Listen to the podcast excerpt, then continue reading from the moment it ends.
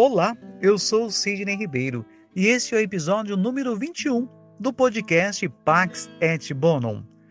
E continuamos com as explicações do Papa Bento XVI, na audiência ocorrida no dia 6 de fevereiro do ano de 2013.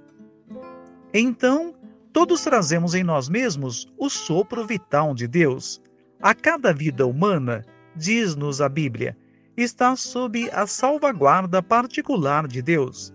Esta é a razão mais profunda da inviolabilidade da dignidade humana contra qualquer tentação de avaliar a pessoa em conformidade com critérios utilitaristas de poder.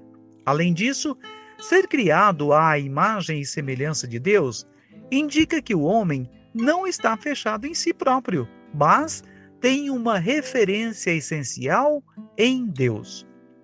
Nos primeiros capítulos do livro do Gênesis, encontramos duas imagens significativas: o jardim, com a árvore do conhecimento do bem e o mal, e a serpente.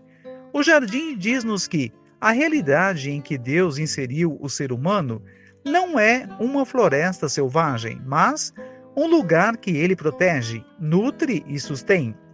E o homem deve reconhecer o mundo não como propriedade a assolar e explorar, mas como dádiva do Criador, sinal da sua vontade salvífica, dom a cultivar e conservar, a fazer crescer e desenvolver no respeito e na harmonia, segundo os seus ritmos e a sua lógica, segundo o desígnio de Deus.